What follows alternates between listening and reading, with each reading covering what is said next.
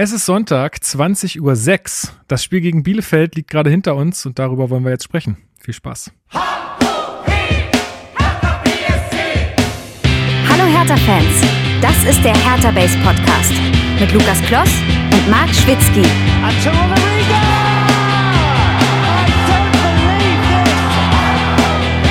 habe ich noch nie gesehen. Wir sind nicht vom Neckar, wir sind nicht vom Rhein, wir sind von der Plumpe am Hochhumboldt-Hain.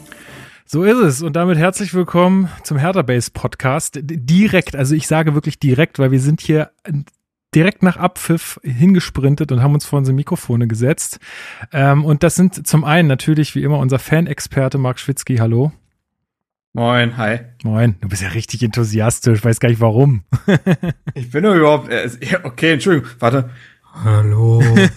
nein, nein, nein, ich, ich, es klang schon nicht so wahnsinnig erfreut. Das, ich meinte das Ach so, schon, nee, ey, du, alles, alles. Ich bin nur ein bisschen angespannt, weil ich einfach hoffe, ich bin ja jetzt gerade in Berlin bei den in der Heimat und hoffe einfach, dass das Internet hält. Ach so, aber ja. wird schon passen. Wird schon, wird schon gehen. Irgendwie kriegen wir es hin. Und dann äh, haben wir zum anderen mein, äh, mein Buddy im Team Astra äh, Hashtag, ja, Chris, Christophe France, bonjour, comment ça va? Bonjour, äh, ja, es ging mir schon mal besser, sagen wir mal so. ich, ich muss auch gerade gestehen, ich hatte so, so einen sehr, sehr weirden Moment, weil ich höre nämlich äh, den Hertha Base Podcast immerhin so leicht beschleunigt im Podcatcher. Und die, äh, das Intro-Lied habe ich dann halt jetzt gerade viel langsamer erlebt als sonst. Und dadurch, dass ich ein bisschen Fieber habe, hat sich das extrem crazy angehört. ich, ich hatte ein bisschen Angst gerade. Noch langsamer als sonst. So, ja, du hast äh, kleine Impfreaktion, ja. Äh, meine, ich habe meine schon überstanden gestern und du heute. Ja, bei dir ist auch morgen vorbei. Ja, kein, kein Problem, kein Problem. Gut, dann äh, machen wir heute mal eine schnelle Folge möglichst ähm, und gehen noch mal kurz durch unsere iTunes-Rezension. Da haben, haben uns nämlich Yannick und Mario äh, beide mit Klarnamen unterschrieben. Also so lobe ich mir das, ja. Oder, oder sie haben halt Mitleid mit mir, keine Ahnung. Ähm, Yannick äh, hat geschrieben, dass er uns immer beim Joggen hört und ich muss ich euch fragen, ob äh, ihr wisst, was es ist. Also er hat gesagt, er hört uns, er hört uns beim Joggen. Jo äh, joggen, also da läuft man, aber so ein bisschen schneller. ja, das ist nicht das, was ich fragen wollte, sondern ich wollte fragen, weil er schrieb dann, äh, dass wir auf der ein oder anderen PB dabei waren. Für was steht PB? Ich bin nicht so, ich bin nicht so drin im Läuferding. Mhm. So PB, PB, Power Break. Power Break? Ähm, Podcast. Weiß ich nicht. Podcast Base. Egal. Ey, Yannick, schreib uns doch nochmal ah, Mail, ja. Mail at Herterbase und klär uns auf, was du mit PB meinst. Äh, und Mario hat uns ähm, auch geschrieben. Und ähm, ja, für ihn ist der Spieltag immer erst dann zu Ende, wenn er unsere Folge gehört hat. Vielen, vielen Dank dafür und mir ist aufgefallen, dass ich Facebook komplett vernachlässigt habe, immer. Also bestimmt äh, die ganzen Folgen und da haben uns auch immer Leute aber auch gesund. Also ist eigentlich zuträglich für die Gesundheit. Ja, aber ja. Sicher. Bei unserer Community natürlich nicht. Nee, ich bin, also es tut mir auch total leid für die Leute, die uns da geschrieben haben und die sich immer gedacht haben, warum erwähnt er mich nicht? Aber vielleicht haben sie auch gemerkt, dass ich niemand anderes von Facebook erwähne. Äh, also nur da kurz nochmal Danke an Nico, Dani, äh, David, Johannes, Mike, Max äh, für die ganzen vielen äh, Nachrichten und äh, vielen, vielen Dank. Ähm, und ich äh, gelobe Besserung und gucke jetzt auch öfter mal in Facebook rein. Versprochen. Und dann noch eine kleine Hausmitteilung. Und zwar hat uns Maria darauf hingewiesen bei der letzten Folge, dass es aktuell anscheinend Probleme gibt bei Apple Podcast die ähm, bei der App, die ja, haben irgendwie Probleme gerade technisch. Ähm, da wird irgendwie der Feed nicht äh, so richtig abgerufen. Das heißt, die Folgen kommen immer erst sehr verspätet rein. Äh, ich habe da jetzt ähm, gestern oder vorgestern Abend nochmal Anpassung vorgenommen. Ähm, ich hoffe jetzt, vielleicht funkt das, funktioniert das jetzt schneller. Ansonsten kann ich allen Apple-Usern äh, die App Overcast sehr ans Herz legen. Ähm, ist wahrscheinlich sogar besser als Apple Podcasts. So, dann kommen wir doch direkt zu den Hertha-News.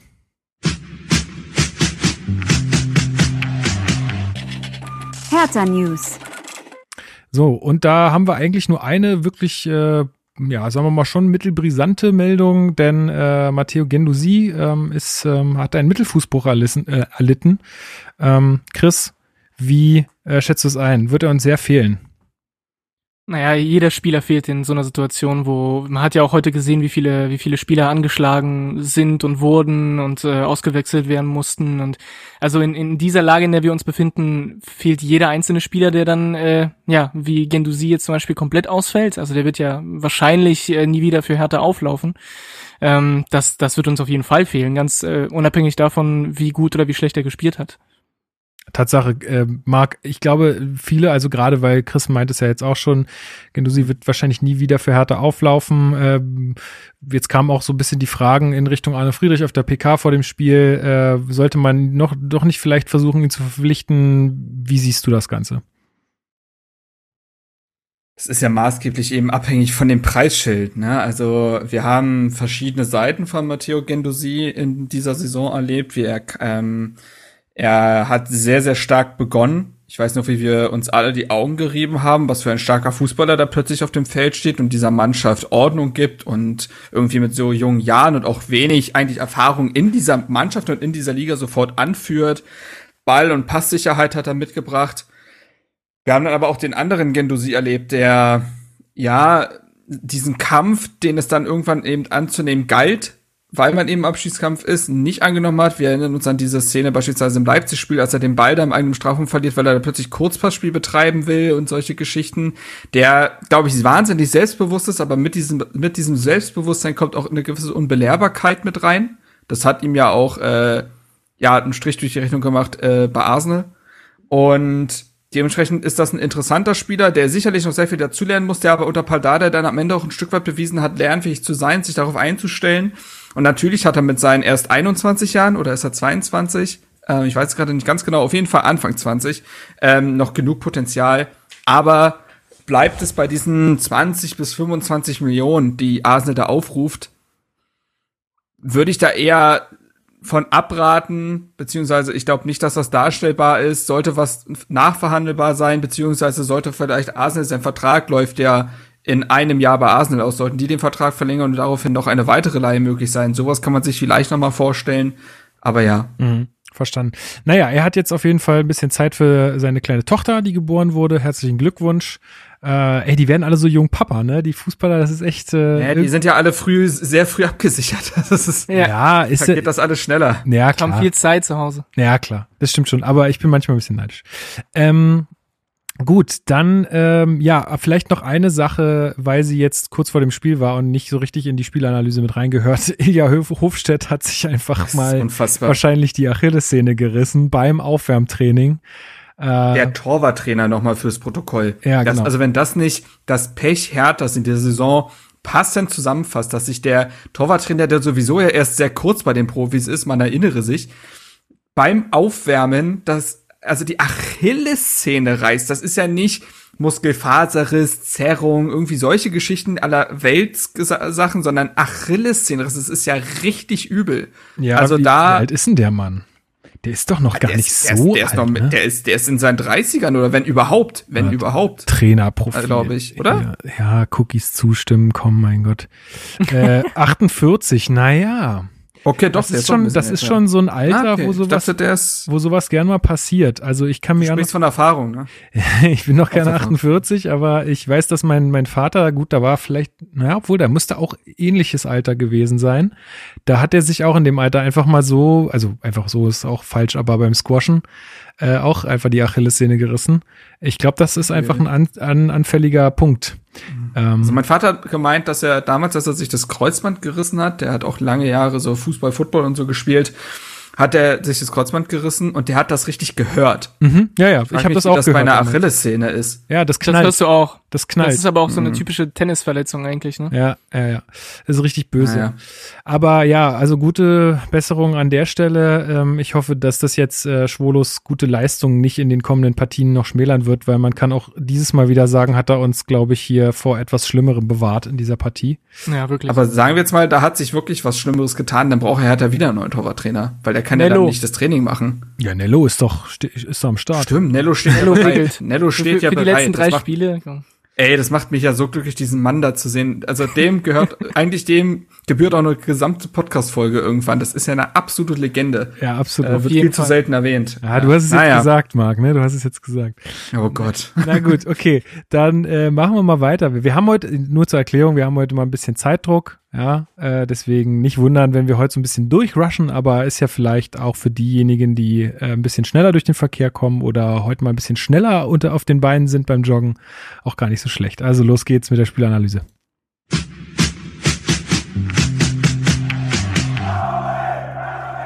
Spielanalyse. Ja, wir haben gespielt heute im Berliner Olympiastadion gegen Bielefeld. Der äh, ja, das, äh, das Ende ist noch gar nicht so lange her. Ähm, Paul Dardai hatte das ganze Spiel so ein bisschen als Endspiel ausgerufen. Und ähm, ja, er hat wieder ordentlich durchgewechselt äh, in der Aufstellung, Chris. Ähm, wir haben acht ähm, neue Spieler gesehen im Vergleich zum Spiel gegen Freiburg. Ähm, was ist denn besonders aufgefallen ähm, bei dir? Ja, es war ja, es ist ja ganz witzig, weil er hat zwar achtmal gewechselt, aber es kam ja null überraschend. Es war ja relativ offensichtlich, dass es so kommen würde. Ähm, ich fand, ich, ich habe, ich hatte eigentlich gehofft, dass wir das System äh, vom Freiburg-Spiel eigentlich Mhm. beibehalten mit der Viererkette und habe mich ein bisschen geärgert, dass wir wieder in diese Dreierkette gewechselt sind. Ähm, das macht zwar Sinn vom Personal her, ne, weil die die Mannschaft halt so eingespielt ist und so weiter. Ergibt, ergibt. Nur für Steven. Ergibt. Nur für Steven. Also ja, Der, der rastet jetzt gerade schon wieder aus. Grüße, Grüße, Steve. Auf jeden Fall, ähm, ja, macht das, macht das schon Sinn, aber ähm, es, es hat mich, es hat mich geärgert. Ah, er gibt Sinn. Ah, meine Güte. Ich dachte, du hast es gerade extra gemacht, um mich zu triggern. Nicht, nicht mal. Das Der ist ja Mann das hat. Fieber. Nicht Ja. mal. Der Mann hat Fieber. Okay, das verziehen. Steven sei nicht böse auf ihn. Er Alles gibt, gut. er gibt, er gibt, er gibt. Ja, aber du hast natürlich So. recht. Also mir ging es genauso, äh, Marc, aber was, was glaubst du, äh, Hm. war das jetzt nur dem Personal geschuldet oder war das auch ein bisschen vielleicht, äh, weil man Bielefeld anders erwartet hat in der Partie? Ich, es ist tatsächlich schwer zu sagen, weil ich finde, dieses 3-5-2, was Hertha spielt, ist ja ein Kontersystem. Du hattest ja mit der Mannschaft dann meistens dann Probleme, beispielsweise ja auch im Spiel gegen Gladbach in der ersten Halbzeit, äh, wo man Überzahl hatte. Du hast ja immer dann Probleme mit dieser Mannschaft oder diesem System, wenn du viel Ball hast, wenn du den Gegner irgendwie zurechtweisen musst taktisch, wenn du Druck aufbauen musst. Und das dann eben gegen Bielefeld zu machen, fand ich komisch fast. Also, Gottes Willen, das Trainerteam wird sich schon was dabei gedacht haben, aber mir ist die Idee nicht so ganz eingeleuchtet und jetzt auch immer noch nicht. Also, einzige ist, dass man eben nicht, dass man eben nicht Bielefeld unterschätzen wollte und sagen wollte, wir machen es auch den in der ersten Halbzeit ähm, schwer. Und Dada ist ja ein sehr großer Freund von geplanten Wechseln. Also, dass quasi schon vor der Partie feststeht, wir bringen zur Halbzeit den und den, zur 60. Minute den und den und, da, und danach haben wir auch verschiedene Matchpläne, so dass man vielleicht sich gedacht hat, in der ersten Halbzeit wollen wir wieder ein sicheres Fundament bauen, eben auch mit dieser Formation. Und zur Halbzeit bringen wir, hätten wir ohnehin einen Radonjic und so weiter gebracht, äh, zu einem 4-2-3-1 gewechselt oder ähnlichem. Und hätten in der zweiten Halbzeit auch wegen des Kräfteverschleißes ähm, da noch äh, Druck machen können. Was ja interessant an der Aufstellung dieses Mal war, dass Mittelstädt Rechtsverteidiger war und Sefolk Linksverteidiger. Das, also, dass, dass, dass offensive Flügelspieler gerne mal rotieren die Seiten, das ist normal. Ähm, dass so diese Schienenspieler, diese Außenverteidiger das machen, das war schon interessant. Also beide ja dementsprechend mit ihrem jeweils starken Fuß mussten sie nach innen ziehen. Mittelstädt hatte ja auch nach, kurz nach Anpfiff seine, seine Chance. Aber ja, sehr, sehr auffällig irgendwie. Ja, vielleicht äh, war das auch so ein bisschen Plan, da halt auch dem Gegner ein bisschen vor, äh, Fragezeichen in die Augen zu zaubern. Ähm, aber vielleicht können wir noch mal genau benennen, ähm, wer dann ähm, ja äh, auf dem Platz geblieben ist sozusagen. Also Piontek und Askasiba, glaube ich, ne? Askasiba waren Genau. Askasiba. sind, sind drau äh, drauf geblieben. Äh, alle anderen wurden ausgewechselt. Also neben Piontek äh, der Cordoba, dann Kunja dahinter. Toussaint neben Askasiba, äh, Mittelstädt und Sefolk hast du gesagt auf den Außen und Dada wieder zurück, Stark wieder zurück und auch Klünter wieder zurück und Schwolo weiterhin im Mhm. Tor. Ähm, Chris, wie hast du die ersten Minuten erlebt? Ich empfand, dass es ein Spiel, also da, das, ich hätte mir gewünscht, dass Hertha da irgendwie dominanter auftritt, aber so war es ja irgendwie gar nicht. Es, also ich fand es vor allem extrem hektisch, die Partie. Also von Anfang an bis zum Schluss. Wir hatten nie wirklich Kontrolle über das Spiel. Du hattest Mhm. zwar mehr Ballbesitz, Ähm, aber du hast halt nie das Gefühl gehabt, Hertha kontrolliert die Partie. Äh, das ist, das ist vor allem jetzt natürlich auch ein bisschen hektischer geworden durch die durch die frühe Verletzung jetzt von Mittelstädt und äh, das, was ihr jetzt angesprochen hattet mit dem mit dem Positionswechsel von äh, Sefaik und äh, Mittelstädt, ist es ja quasi dadurch in die Hose gegangen, dass ähm, dass Dada ja relativ schnell dann die Aufstellung anpassen musste. Aber ich fand ich fand es sehr sehr hektisch. Ich fand wir, wir kamen zwar zu einer großen Chance mit äh, Mittelstädt relativ früh, Mhm. aber so so so wir hatten null Kontrolle und Bielefeld hat es halt ich finde, Bielefeld hat es dann leicht ähm, zu kontern und die, ihre Angriffe quasi durchzusetzen, weil die null Druck hatten, das Spiel zu machen. Und wir hatten keine Kontrolle über das Spiel. Es wurde immer hektischer, fand ich. Ja, ich fand auch, äh, Bielefeld hat sich gar nicht mehr so aufs Kontern beschränkt, ne, Marc? Also ich fand, die waren schon auch mutig. Also für jemanden, der eigentlich fast noch mehr unter Zugzwang steht, Hm. dann das Heft da auch so in die Hand zu nehmen, fand ich schon auch bemerkenswert.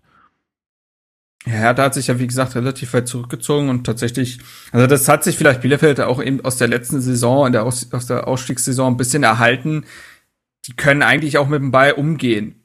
Die Saison verlangt ant- andere Attribute, ähm, aber diese Mannschaft hat sich äh, ist ja spielerisch zum Aufstieg gekommen und das hat sich da nochmal gezeigt, dass sie es durchaus können, so einen gewissen Ballvortrag.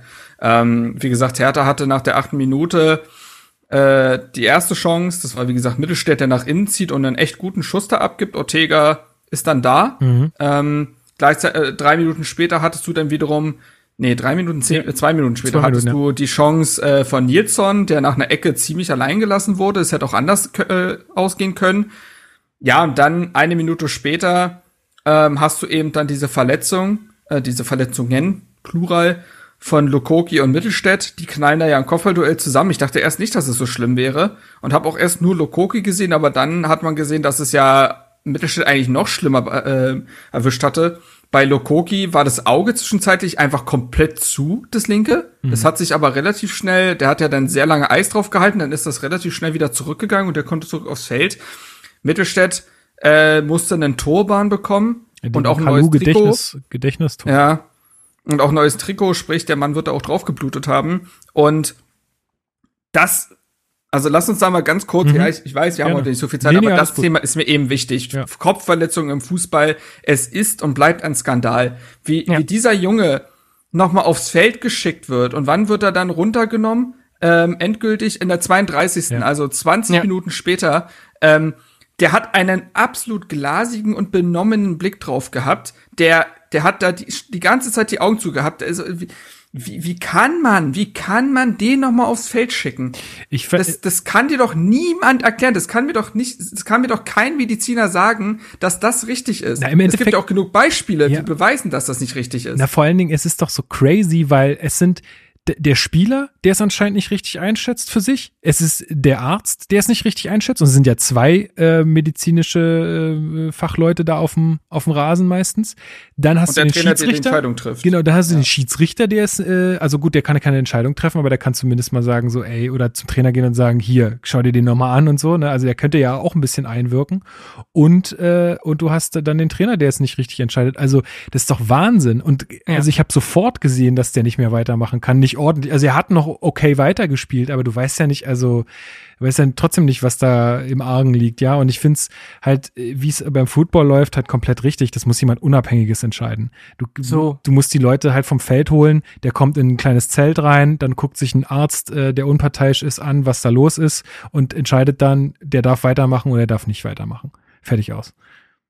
Ja, du musst halt die Spieler von, also du musst die Spieler schützen, wenn die sich selber nicht schützen können. Ja. Und Mittelstädt, es war ja klar, er, er ist wieder auf den Platz gegangen, der Kommentator hat sogar gelobt und ich habe mich so geärgert, Ja. weil ich wusste, der wird doch sowieso in 15, 15 Minuten ausgewechselt und der spielt quasi weiter, obwohl es für seine Gesundheit gefährlich ist. Also ich, ich kann sowas nicht verstehen und das, ich kann es ihm ja nicht vorwerfen, dem Mittelstädt, dass er versucht weiterzuspielen. Aber dann musst du an der Stelle den Spieler schützen und sagen, nee, nach sechs Minuten auf dem Boden liegen, nach so einer, einer harten, äh, nach einem harten Schock so mit dem Kopf, dann darfst du halt nicht weiterspielen. Punkt. Und äh, Toruna Riga war ja warm, also den hättest du einwechseln können. Also das ist, äh, ja, kann ich wirklich Da nicht verstehen. halt- ich bin da ja. bei euch. Da, da muss sich der Fußball verändern. Er tut es auch. Ähm, in England gibt's immer mehr Projekte, die sagen, Kinder unter 14 Jahren dürfen eh kein Kopfballtraining mehr machen und das soll immer weiter aufgebaut werden und so weiter. Gibt auch Demenzstudien und so. Also es passieren Dinge, sie passieren aber zu, zu spät und in Deutschland kriege ich davon der B Debatte nach wie vor eigentlich auf, ich sag mal, offiziellen Ebenen und so weiter gar nichts mit. Und ein Beispiel wäre, dass man sagt, ey, die Spieler äh, dürfen ausgewechselt werden und es nimmt äh, dir nichts vom Wechselkontingent weg oder solche Geschichten. Genau. Also, wenn, zum Beispiel, wenn also, das jetzt jemand Unabhängiges entscheiden würde, würde ich dann auch so vorgehen, ne? dass man sagt, äh, Ja. wenn das hier mit jetzt jemand Genau. von außen entscheidet, dann äh, dann ist denn dann ist das nicht im Wechselkontingent mit einbegriffen. Und wie auch Chris sagte, ne, das kommt dazu, dass dann so ein Kommentator sagt, jetzt kommt's nur drauf an, wer hat den größten Dickschädel, wer ist hier der männlichste von beiden. Wo ich mir denke, also Mann, halt doch dein Maul. Diese Erzählungen, äh, ne, also das ist ja auch fast schon toxisch männlich, diese, diese Attribute, die dann da äh, in, in einem völlig falschen Rahmen da irgendwie angeführt werden mit, ja genau, wer, wer ist hier der größte Mann und ja, ist ein gutes Zeichen, ist ein Kämpfer, ist Mhm. ein Held. Äh, Wahnsinn. Und ich kann schon mal spoilern, äh, Mittelstädt hat in den 20 Minuten danach nicht das Spiel seines Lebens gemacht, überraschenderweise. Nee, er ich hat jetzt nicht mehr so viel am Spiel teilgenommen. Nee, richtig. Er hat nicht mehr viel teilgenommen, aber du hast auch gemerkt, er wollte nicht unbedingt so den Ball haben. Nö, er, nö. er hat dann schon noch die Sachen ganz, ganz gut irgendwie so ausgespielt, aber du hast gemerkt, also von dem wird heute Null nichts mehr Risiko kommen. oder- genau. Ja. Nee. Du hast auch gesehen, dass er Schmerzen hat, ne? Also dass er Kopfschmerzen hat. Du, jedes Mal, wenn du ihn in Close-up gesehen hast, hat er so die die Augen so äh, sehr ne? eng zusammengehalten. Also ihm ging's nicht gut. Und ich ich finde es halt so unverantwortlich, den spielen zu lassen. Gut, aber vielleicht um zum Spiel zurück. Äh, äh, das Spiel, hat- das Spiel hat auf also das hat, war natürlich ein harter Break und die und ich fand auch die Viertelstunde danach, also war schwierig zu ertragen eigentlich. Also äh, du hast in der 17. Minute diesen Schuss von Prietl, der relativ lange aufs Tor zulaufen darf. Äh, das war auch eine Szene, in der Hertha auch noch zu zehnt war. Ähm, äh, schießt dann rechts vorbei und Hertha hat dann hat insgesamt dann zwar mehr Ballbesitz, bringt er aber wenig bei, also holt er wenig raus, weil Bielefeld insgesamt auch zweikampfstark auftritt und gut gestaffelt ist. Und ich, wie gesagt, auch nicht gesehen habe, wie du mit diesem 3-5-2 irgendwie jetzt da die aus der Reserve locken willst. Ähm, es gab dann noch diesen Abschluss von Vogelsammer in der 25. den äh, aus der Distanz, den ähm, Schwolo hält. Ich fand aber bis, also d- das Spiel ging erst irgendwie zur, zur halben Stunde erst wirklich los. Ich hab's, hatte ich das Gefühl. Ja, obwohl man Ja. schon sagen muss, auch in der 28. Minute ist noch mal irgendeine Weitschusschance, äh, die so ein bisschen abgefälscht ist sogar. Und da meinte der Kommentator auch, es ist schon der sechste Torschuss von, äh, von Bielefeld äh, in nicht mal 30 Minuten, wo ich dachte, so, ja, okay, pff, also, äh, schon geht hier irgendwie in die falsche Richtung, das Ganze. Ja, wobei man eben sagen muss, also um Gottes Willen, äh, will ich jetzt die äh, Bielefelder Leistung auch nicht schmälern, aber es war, es hat sich eben auf Standards und Distanzschüsse ähm, dann auch ähm, konzentriert und ähm, so wirklich extrem hundertprozentig oder solche Geschichten gab es nicht. Aber ja, klar, Bielefeld war bis dahin die bessere Mannschaft, das kann man klar so sagen. Ähm, wie gesagt, ähm, Torunariga kommt dann in der 32. für Mittelstädt. Und dann hat es auch seine normale Aufteilung wieder genommen. Seefolk äh, nach rechts, Torunariga nach links. Und zwei Minuten später kommt ja dann eigentlich die dickste Chance für Hertha in diesem Spiel. 34. Ähm, Minute, Genau. Pfosten von Cordoba, also kriegt den Ball wieder vorne, schirmt den auch ganz gut ab, hat dann ein bisschen Glück, dass er da den Zweikampf äh, gewinnt Mhm. und sich den Ball ganz gut vorlegen kann und fällt dann leider hin im Strafraum, kann den Ball aber noch abschließen und der geht dann an den Pfosten. Ähm, ja, wo glaube ich die beste Chance im ganzen Spiel, ja. Richtig. Ja, nö, und ähm, ich fand dann, das war auch so insgesamt die beste Zeit dann in der Halbzeit von Hertha, weil was Torunariga, Torun- Torunariga hat insofern geholfen, weil der war ganz klassisch dann wieder Linksverteidiger. Er hat sehr die Breite gehalten. Das hat aber gut getan, weil Hertha dann mehr vom Feld hatte. Vorher hat sich das sehr in die Mitte konzentriert und man hat äh, es immer besser geschafft, um Cordoba und einen Piontek auch mal zu schicken. Also die hatten einige so Schnittstellenpässe, die zumindest mal so einen Ansatz von Gefahr gebracht haben. Davor war es ja eben gar nichts im letzten Drittel. Da hat man zumindest die Stürmer so ein bisschen anspielen können. Ähm, blieb jetzt aber insgesamt dann trotzdem eine Mauer Halbzeit. Und ähm, genau, ansonsten kann man vielleicht noch erwähnen, weil die Szene für später wer wichtig werden wird. In der 37. sieht Pritel eine gelbe Karte, weil er Kunja auf den Knöchel tritt. Ähm, und das sollte ja später noch mal zum Tragen kommen. Genau. Ja. vielleicht, vielleicht kann man auch an der Stelle, es ist, hat sich eigentlich über das ganze Spiel hingezogen, aber mir ist halt aufgefallen, dass ähm, der Schiedsrichter, die, seine Linie war ja relativ großzügig, sagen wir es mal so. Also er hat viele Zweikämpfe nicht gepfiffen, was an sich nicht schlimm ist, solange du das halt durchziehst. Nur hat sich Hertha dieser, dieser Linie nicht angepasst. Also ich hatte sehr oft das Gefühl, dass äh, insbesondere natürlich Kunja, aber nicht nur Kunja, viele unserer Spieler haben halt in Zweikämpfen sich hingeworfen, geschrien und bekamen den Freistoß nicht. Und nach dem fünften, nach der fünften Aktion, die so ausgeht, frage ich mich, vielleicht, vielleicht müssen wir es anpassen, unsere, unsere Art. Vielleicht gehst du dann halt nicht in den 1 1 gegen 1, wenn du weißt, dass die, die Bielefelder so körperlich äh, top drauf sind und, und der Schiedsrichter sowieso nicht pfeift, wenn er so ein bisschen rüppiger daran geht, dann versuchst du vielleicht doch den Pass zu spielen, anstatt das Dribbling zu machen. Das hat mir halt gefehlt, dass, ähm, dass wir zu leicht uns quasi diese, ja, die, diese, diese Attitüden hatten, äh, oh, der Schiedsrichter hat nicht gepfiffen, was ist das für ein Schiri? Aber eigentlich ist es dann halt auch irgendwo deine Verantwortung als Spieler zu merken, okay, die Linie des Schiris ist halt so, ich kann jetzt nicht erwarten, dass er ständig pfeift und ich muss irgendwie eine andere Lösung finden. Das war auch bei Kunja zumindest bis zu seiner bis zu seiner Verletzung ähm, war besonders auffällig. Also der ist auch, hat sich auch ständig hingeworfen und bekam mhm. so gut wie nie den Freistoß. Naja, das ist ja leider bei Kunja auch, also der kriegt natürlich auch viel auf die Füße, aber ist ja Das muss man eben sagen, auch in dem Spiel, der kriegt auch viel auf die Socken. Ja. Also das, das darf man nicht vergessen, aber ja, äh, gehen wir, gehe ich mit. Genau. Ähm, ja, zur Halbzeit äh, wird dann ähm, Sefolk ausgewechselt und Radonjic kommt in die Partie, äh, wo man auch wieder sagen muss, also da, das war nun auch wieder gar nichts. Kann hat, man schon mal vorwegnehmen. Hat euch das überrascht, dass äh, nicht Klünter rausgeht, sondern Sefolk?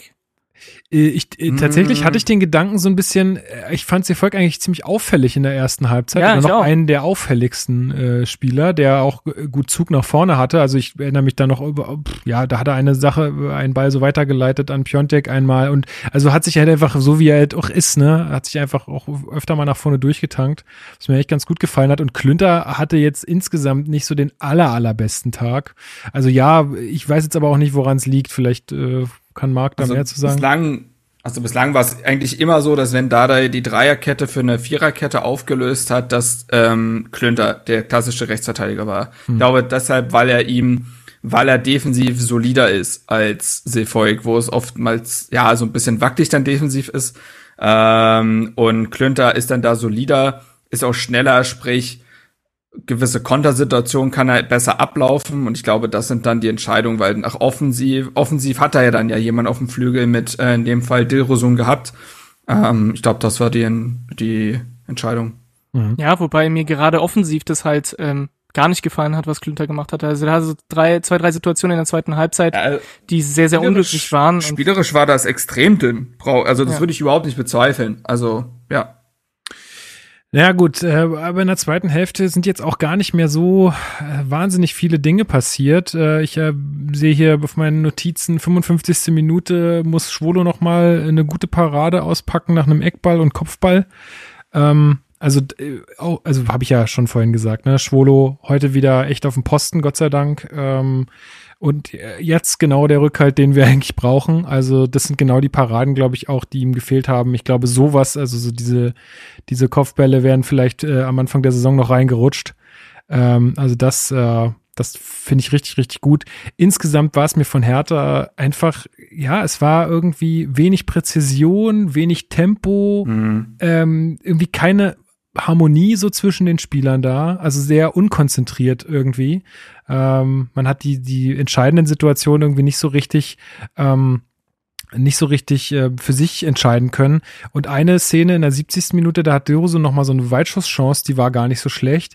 Die ja. kommt aber auch daher, weil er auch mal da noch gut, er war auch eingewechselt worden, aber trotzdem äh, hat man gesehen, dass er da mal nachsetzt und äh, dass er sich den Ball wieder erarbeitet. Und das hat mir insgesamt zu wenig, also war mir insgesamt zu wenig in dem Spiel, dass nachgesetzt wird, dass da irgendwie so ein, so ein Feuer drin ist. Irgendwie, ja, kann ich nicht so richtig erklären. Vielleicht äh, doch dann die dritte Partie mit fast einer anderen Mannschaft doch eine zu viel. Ich weiß es nicht.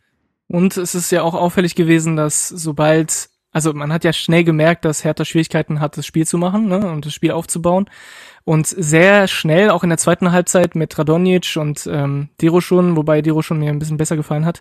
Aber sehr schnell sind, äh, sind die Spieler in, in Individualitäten verfallen. Also du hast mhm. sehr wenig, wie du schon angesprochen hast, Lukas, sehr wenig Harmonie zwischen den Spielern gehast, äh, gehabt, sondern vor allem ähm, individuelle, individuelle äh, Situationen heraufbeschwört und sehr, sehr wenig Koordini Koordination zwischen den Spielern. Du hast sehr wenig Spielzüge gehabt und sehr, sehr viele individuelle Aktionen. Mhm. Und das, ja, das ist, wirkt, damit äh, findest du halt keine Lösung. Es ist vielleicht, also das, das, was eben gegen Freiburg gestimmt hat, ne? Also gegen Freiburg hat es ja, genau. gutes Positionsspiel, hat es gutes äh, Kombinationsspiel. Das sah teilweise richtig nach Fußball aus. Es hatte auch diese Galligkeit und Spritzigkeit. Das war, das hat gefehlt. Ähm, ich weiß nicht, also das Problem ist, man wird es nie genau wissen. Aber ich habe das, also Hertha ist in diesem Spiel fünf Kilometer weniger gelaufen als Bielefeld. So. Jetzt hatte man natürlich auch vielleicht insgesamt mehr Ball als gegen Freiburg im Durchschnitt und trotzdem ist das ein signifikanter Wert. Ähm, ich finde, dass zwar Hertha in den letzten zehn Minuten noch mal Druck gemacht hat. Ich fand, das war ja. die fast schon dominanteste Phase von Hertha, wo jetzt nicht mehr viel rumkam, aber da hast du zumindest noch mal gesehen, dass er was, äh, dass die was probiert haben. Da gab es noch mal diesen Abschluss von Torunariga, der abgeblockt wird und so. Mhm. Aber vielleicht sehen wir jetzt, haben wir jetzt zum ersten Mal ähm, eben Verschleißerscheinungen und, Eff und ein Effekt dieser, dieses Spielrhythmuses gesehen. Spielrhythmus eben auch eingeleitet mit, mit 14 Tagen Quarantäne. Darüber haben wir oft genug geredet und wir haben auch darüber geredet, dass dieser Effekt ja irgendwann das erste Mal zu sehen sein wird. Es wird vielleicht nicht das erste Spiel sein, weil sie da noch äh, frisch sind und weil sie da ähm, weil sie da Bock haben und ne, werden wieder losgelassen dürfen aufs Feld. Es ist vielleicht auch nicht das zweite Spiel, weil da eine ganz andere Mannschaft auf dem Feld stand. Es ist dann aber vielleicht spätestens das dritte Spiel, wo du vielleicht merkst, dass da ähm, dass da gewisse Prozente dann einfach fehlen und gewisse Prozente in Ausdauer und so weiter machen sich eben auch im Spielerischen bemerkbar. Ich bin nicht mehr so klar im Kopf und so, ich, ich sehe nicht, ich habe nicht mehr die gleiche Übersicht und so weiter. Und dann verfällst du vielleicht auch mehr in die Individualitäten. Und ich, ich könnte mir schon vorstellen, dass man das jetzt zum ersten Mal gesehen hat, weil die haben schon ordentlich gepumpt und da hat, ja. wie gesagt, diese Präzision gefehlt. Und das wäre für mich so ein Erklärungsansatz, ein legitimer. Ich finde, ich bin äh, total bei dir, Marc. Ich finde, eine Statistik spricht auch eine, eine klare Sprache, und zwar die Zweikampfstatistik. Weil gegen Freiburg hatten wir noch fast 60 Prozent gewonnene Zweikämpfe mhm. und heute hatten wir nur 40 Prozent. Äh, und das ist für mich auch ein Zeichen. Also es ist, diese, diese Statistikwerte darf man ja eh nicht, nie isoliert betrachten, Nein. sondern in, in, in der Gesamtheit anschauen. Und das spricht aber schon an sich weniger gelaufen, viel weniger Zweikämpfe gewonnen. Das, das könnte auf jeden Fall eine Erklärung sein, ja. Und ja. eine dritte Erklärung, die ich nicht, ähm, die ich nicht äh, vorweg, also die ich nicht außen vor lassen will, ist ja auch der Gegner. Also Arminia Bielefeld ist eine Mannschaft, die ähm, eigentlich diese Grundtugenden, kompakt stehen, gallig sein, Zweikämpfe führen, das dem Gegner gegen den Ball extrem schwer machen und so weiter, dafür stehen sie ja. Und sie wurden noch mehr dahingehend, äh, wurden die Sinne geschärft, weil sie zuletzt 5-0 gegen Gladbach verloren haben. Also es wird der erste Ansatz gewesen sein von Trainer Frank Kramer, das wieder mehr in den Fokus zu rücken. Und ich finde, die haben das gegen Hertha wahnsinnig clever gemacht. Sehr, wie gesagt, sehr gallig gespielt, immer wieder clevere Fouls gezogen. Ja. Ähm, ihr habt, ihr habt äh, angesprochen, dass irgendwie nicht so ein Rhythmus aufkam. Naja, weil Bielefeld das eben auch nicht wollte. Also das haben sie sehr gut gemacht. Und ich finde, das darfst du nicht außer Acht lassen. Wir kennen das aus den ersten Dada-Jahren eigentlich noch, wo Hertha meistens die individuell schlechtere Mannschaft war, aber das Spiel so auf sein Niveau gezogen hat, so clever, dass es dann doch reichen konnte. Und ich finde, das hat Bielefeld in dem Spiel insgesamt gut gemacht. Genau, ich glaube tatsächlich, dass es da so ein bisschen einfach die Kombi dann am Ende aus allem ist. Ne? Du gehst in so ein Spiel rein, hast irgendwie einen Plan, merkst aber sehr schnell, das geht hier nicht auf. Vor allem, weil halt, wie du jetzt gerade ausgeführt hast, Bielefeld einfach ja sehr gut eingestellt war und sehr gut sich irgendwie ähm, ja, an dieses Spiel äh, rangewagt hat, so dass, dass es halt einfach, dass sie es zumindest mal nicht verlieren. Und ich hatte tatsächlich einfach wirklich schon weniger jetzt wie gegen Freiburg, wo wir es auch im Podcast gesagt haben, dass wir irgendwie nicht so richtig Sorge hatten, dass irgendwie so richtig was schiefgehen kann. Aber hier hatte ich fast, also jetzt dann in den letzten zwei, drei Minuten oder der Nachspielzeit, wo wir dann da dieses Powerplay hatten, da dann jetzt nicht mehr unbedingt, aber davor hatte ich echt immer Schiss, dass wir hier noch mit einem 0 zu 1 halt gar keinen Punkt mehr holen. Also es hätte irgendwie gut kippen können auch. Ähm, also so richtig safe waren wir da nicht. Ja, aber ich denke, das sind so mit die Gründe, die man da ähm, anführen kann. Jetzt kann man nur hoffen, dass das dann unsere Sinne wieder schärft, äh, um äh, dass wir halt diese Partie gegen Schalke, über die wir gleich noch sprechen, ähm, dann irgendwie erfolgreich gestalten können. Du hattest noch Ja. angesprochen, äh, was mit der gelben Karte. Marc, Mit einer gelben Karte. ja, Beziehungsweise mit der Verletzung von Kunja. Ach so, ach so, ja, ach so, ja, ach so. Ach so, Genau, letzte, es ging um die, das ich, war- ich dachte, ich habe irgendwas nicht es ging nicht um die gelbe Karte als solches, Ah, sondern um okay. das Foul, weil das eben dafür ausschlaggebend war. Dann hat Konja noch mal was auf den Knöchel bekommen, das sie dann runtergenommen haben. Sah für mich jetzt erstmal nach Vorsichtsmaßnahme aus. Also der ist ja jetzt nicht weggehumpelt oder solche Geschichten. Ja, Also Steven, würd hat, da jetzt Steven hat in unserer Ja. WhatsApp-Gruppe auch gleich als äh, quasi Hertha Base Facharzt für Fußballverletzungen auch gleich gesagt, nee, nee, der hat nix. Der hat So, nix. dementsprechend äh, haben wir das an der Stelle auch offiziell quasi geklärt. ja, Genau. Ihr habt das hier zuerst gehört. Nee, also ähm, um es vielleicht mal einzubetten in die Gesamtsituation im Abschießkampf. Also ich finde, ich, also ich finde, dass dieser Punkt gegen Bielefeld in Ordnung geht, insofern, als dass Hertha sich einen Unentschieden quasi erlauben darf, weil diesen Sieg gegen Freiburg hat man nicht einberechnet, seien wir mal alle ehrlich. Ja. Und dieser Punkt gegen Bielefeld hängt sehr davon, sehr davon ab, wie Hertha gegen Schalke spielen wird. Gewinnt Hertha gegen Schalke, ist dieser Punkt sehr in Ordnung, weil du hast keinem direkten Konkurrenten noch irgendwie geholfen. Du hast eine ungeschlagen Serie gehalten. Ich finde auch, da will ich noch mal herausstellen, ich will dieses Spiel nicht gut reden gegen Bielefeld, aber ich finde, weder hat man irgendwie gedacht, dass Hertha diesen Gegner unterschätzt, noch habe ich das Gefühl gehabt, dass die Mannschaft nicht will. Also Punkte, die man durchaus oft in dieser Saison hätte anführen können. Das finde ich ist nicht da gewesen. Und wenn du jetzt diesen Punkt veredelst mit einem Sieg gegen Schalke, ist das in Ordnung. Also ich will da nicht mehr draus machen, als es ist. Nee, richtig, würde ich gena ganz genauso sehen. Ja.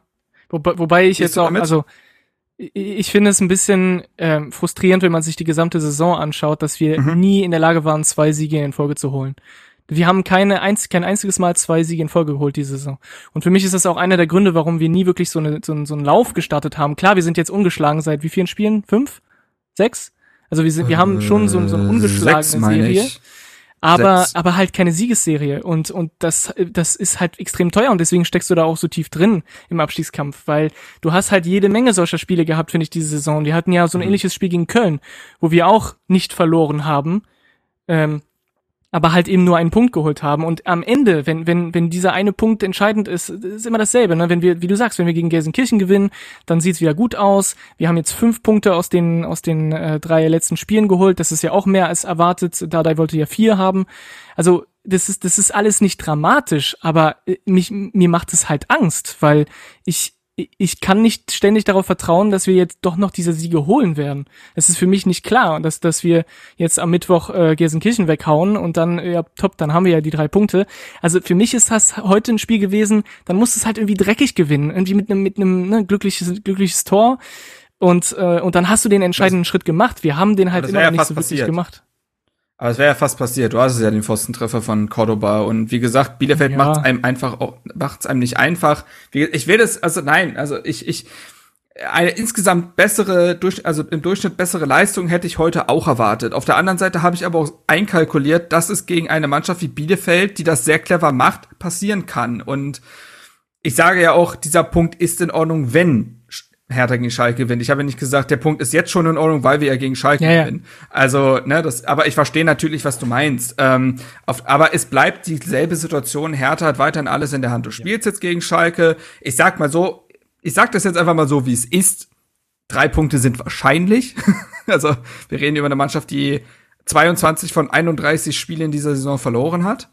Ähm, was immer noch Wahnsinn ist, aber Ja, egal. die jetzt Ähm, auch vier Tore in der zweiten Hälfte gegen Hoffenheim Also ich bekommen glaube, haben. das ist das Ding. Äh, das ist das Ding. Hätten die jetzt gegen Hoffenheim nur einen Punkt geholt, hätten die vielleicht sich gesagt, ah, weißt du was, lass doch die Saison noch mal lustig zu Ende bringen. So ein bisschen, bisschen kicken, vielleicht noch mal ein Spiel gewinnen. So, aber ich glaube, wenn du 2-0 führst und dann 4 zu 2 verlierst, das ist wirklich der letzte Nackenschlag, den du irgendwie bekommen kannst. Ja. Ähm, also der, der, ich sage mal so, drei Punkte sind wahrscheinlich und dann hast du immer noch diese Situation, dass du gegen Köln spielst, also da alles in der eigenen Hand hast und gegen einen Hoffenheim am letzten Spieltag spielst, sollte es denn bis zum letzten Spieltag gehen für Hertha, was den Abstiegskampf angeht, eine Mannschaft, für die es um nichts mehr gehen wird. Es gab schon schlechtere, schlechtere Ausgangslagen, besonders wenn man sich teilweise das Restprogramm der Konkurrenz anguckt. Ja, und um es nochmal rund zu machen, ich glaube, das, was Chris meint und was bei mir natürlich auch irgendwie geblieben ist nach dem Spiel, ist schon eine Ernüchterung. Also wenn man Ja, sich jetzt ja, das Spiel ja. gegen die gute Leistung auch gegen Mainz, also auch ne, von einem starken Mainz, wie man ja jetzt auch gesehen hat, die haben heute 1-1 gegen Frankfurt gespielt, äh, haben sogar geführt. Äh, also das, das ging auch total in Ordnung. Dann äh, gegen Freiburg äh, so mehr oder weniger souverän gewonnen. Ähm, und dann ist so ein 0 zu 0 jetzt gegen Bielefeld mit so viel Unkonzentriertheit und so viel Unsauberkeit natürlich irgendwie ernüchternd. Also ich denke, da gehen wir alle mit. Trotzdem bleibt's, wie jetzt Marc sagt, so, dass wir es alles in der eigenen Hand haben. Aber einfach, weil ich den Einspieler so mag, mache ich den jetzt noch schnell und wir machen noch einen Ausblick. Am Wochenende wird wieder Fußball gespielt. Wer macht das Rennen? Ich weiß gar nicht, wer spielt denn überhaupt?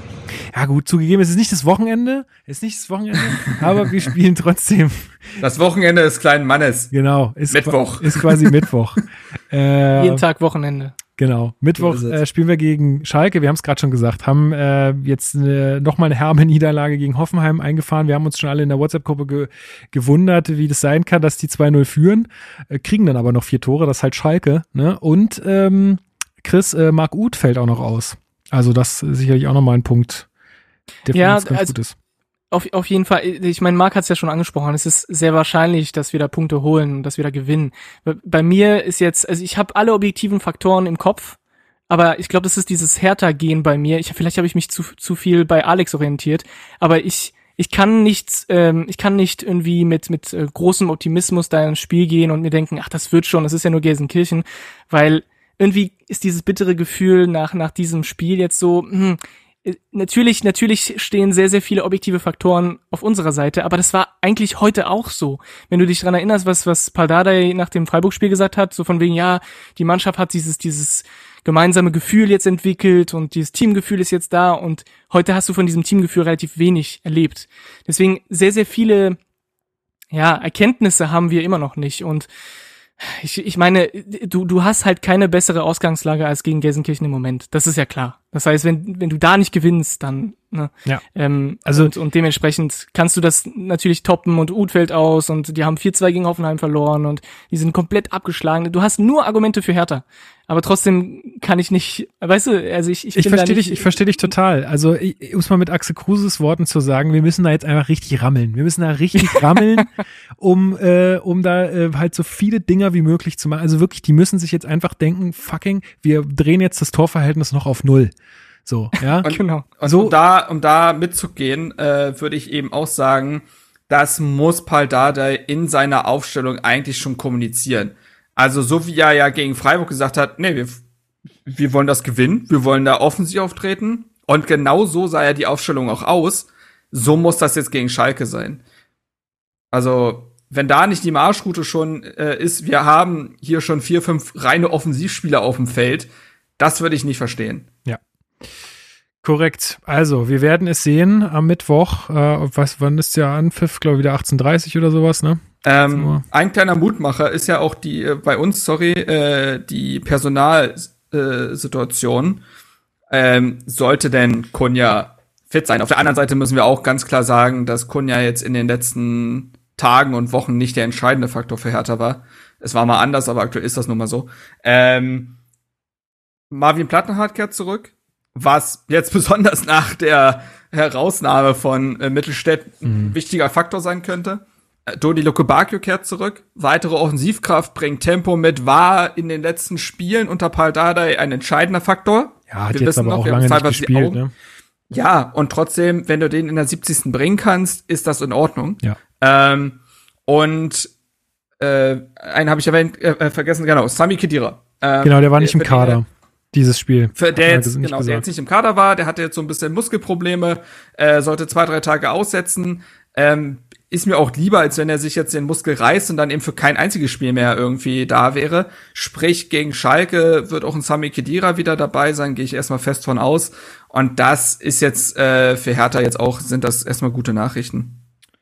So ist es, so ist es. Gut. Ähm, ich glaube, dann haben wir das auch äh, ganz gut besprochen und äh, ja, ist ja schon bald Mittwoch. Also wir werden dann sehr, schn äh, sehr schnell sehr viel schlauer sein und uns dann auch da wieder hören. Ähm, wollt ihr noch irgendwas loswerden? Gibt es noch irgendwas, was wir noch Ja, was ein kleiner Ausflug in die Vergangenheit. erzählen. Wie gesagt, ich bin jetzt ja gerade in der Heimat und mein Vater hat ein Buch des Tages, Tagesspiegels, also äh, allen voran Robert Ide, ähm, der Aufstieg von Hertha BSC in der Saison 2010, 2011 unter Markus Babbel. Dieses übergroße Buch? Nee. Ach, Ja. nee. Nee, ist es nicht. ja, ja, doch. Ist es so? Nee, ich glaube, Das das, was ich meine, ist von der Morgenpost, glaube ich. Es ist Kann so auch sein, weiß nicht. Aber äh, hier ist auf jeden Fall vom Tagesspiegel. Ja. Und da ist jeder Spieltag quasi nochmal bebildert und beschrieben. Ähm, und ich wollte nur kurz äh, quasi, das war jetzt der 31. Spieltag der Saison 2020, 2021. Und ähm, deswegen wollte ich euch mal sagen, was am 31. Spieltag dieser Saison, also vor zehn Jahren, das war der 25.04. gewesen ist. Und zwar hat Hertha dort in Duisburg den Aufstieg klar gemacht. Mit einem Tor von, wer weiß es? Lass Socke. Nee. im Zweifel, keine Ahnung. Sandro Wagner. Nein, es ist äh, es ist Adrian Ramos. Okay. Ähm, es ist Adrian Ramos gewesen. Mit einem 1-0-Sieg in Duisburg macht Hertha den Wiederaufstieg klar und mit und feiert mit Bier, Champagner und mannschaftlicher Ausgelassenheit. Ja, also hoffen wir, dass es so weit noch nicht kommen als, muss Das bald. noch als warmer Rausschmeißer äh, an der Stelle. Genau. Super. Dann äh, würde ich mich hier an der Stelle ähm, schon verabschieden. Ähm, wird allen da draußen ähm, ja weiterhin äh, gute Besserung wünschen, wenn ihr gerade impf geimpft wurdet und eine Reaktion spürt oder wenn ihr irgendwie krank seid, weil Schnupfen oder ja, schützt euch gut, schützt eure Menschen um euch rum. Ähm, und äh, ja, hört uns weiter, schreibt uns gerne, äh, wa- was ihr, was ihr, was ihr vielleicht vom Spiel gehalten habt jetzt äh, hier gegen Bielefeld. Ähm, und ansonsten würde ich Chris bitten, noch einen Song auf die Playlist zu setzen, wenn er da dafür vorbereitet ist. Äh, das habe ich tatsächlich komplett verpennt, aber ich kann es spontan machen. Und zwar. Ich habe auch noch ich- ein. Äh, Ja, genau. Okay. Ah, dann, dann, dann, macht, kann ja dann, Marc. dann mach, macht Marc zuerst Ja. und dann darfst du abschließen. Ähm, bislang hatte ich ja, äh, also letztes Mal war es ja schon kein Song mit ACDC, wo ich jetzt emotional große Verbindungen habe. Bei dem ist es jetzt ehrlich gesagt auch nicht so. Ich, aber das muss ja nicht nur so sein. Eine Auswärtsfahrt-Playlist, die muss ja auch einfach ballern. Ne? Ballern ist wichtig. Ist richtig. Und äh, ein Song, der ballert, ist äh, Spinacci von Blond. Kennt ihr den Song? Wow, nee. Ja. Klingt so wie ein Song, den Ey, ich kennen aber- muss. Ey, aber Chris, jetzt sag mal nicht, dass der Song nicht Bock macht. Nein, Also, nein, nein, nein, ich ich, bin- ich habe nichts dagegen gesagt. Äh, es. Blond, äh, die Sängerin ist, glaube ich, die Schwester oder Cousine vom äh, von Felix Kummer, ähm, Kraftklub. Ähm, und die äh, Blond kann man sich gut geben und die haben den Song gemacht äh, Spinacci. Und äh, hört euch den mal an, der macht einfach, der macht einfach gute Laune, den kann man gut mitgrölen. Ist, glaube ich, äh, auch gut auf dem Festival oder so. Und was gut auf dem Festival funktioniert, funktioniert auch auf der Auswärtsfahrt-Playlist. Deswegen nehme ich den Song. Alles klar. Gut, dann macht's gut und Chris, äh, du darfst rausschmeißen.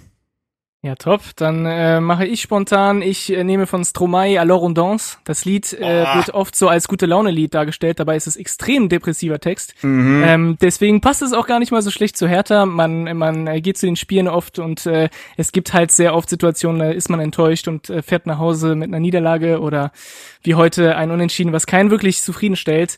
Und ähm, trotzdem muss man irgendwie weitermachen und äh, muss man es irgendwie den Frust raustanzen. Also Alors danse von Stromae ist meine Wahl. Genau. Und sonst, äh, wenn ich hier noch, muss ich das irgendwie beenden, dann sage ich, äh, Leute, bleibt dran, bleibt gesund, Maske tragen, impfen lassen und vor allem gegen Gelsenkirchen alle Daumen drücken, damit wir endlich mal befreit sind von dieser Angst. In dem Sinne, hau he, Hertha BSC. Ha!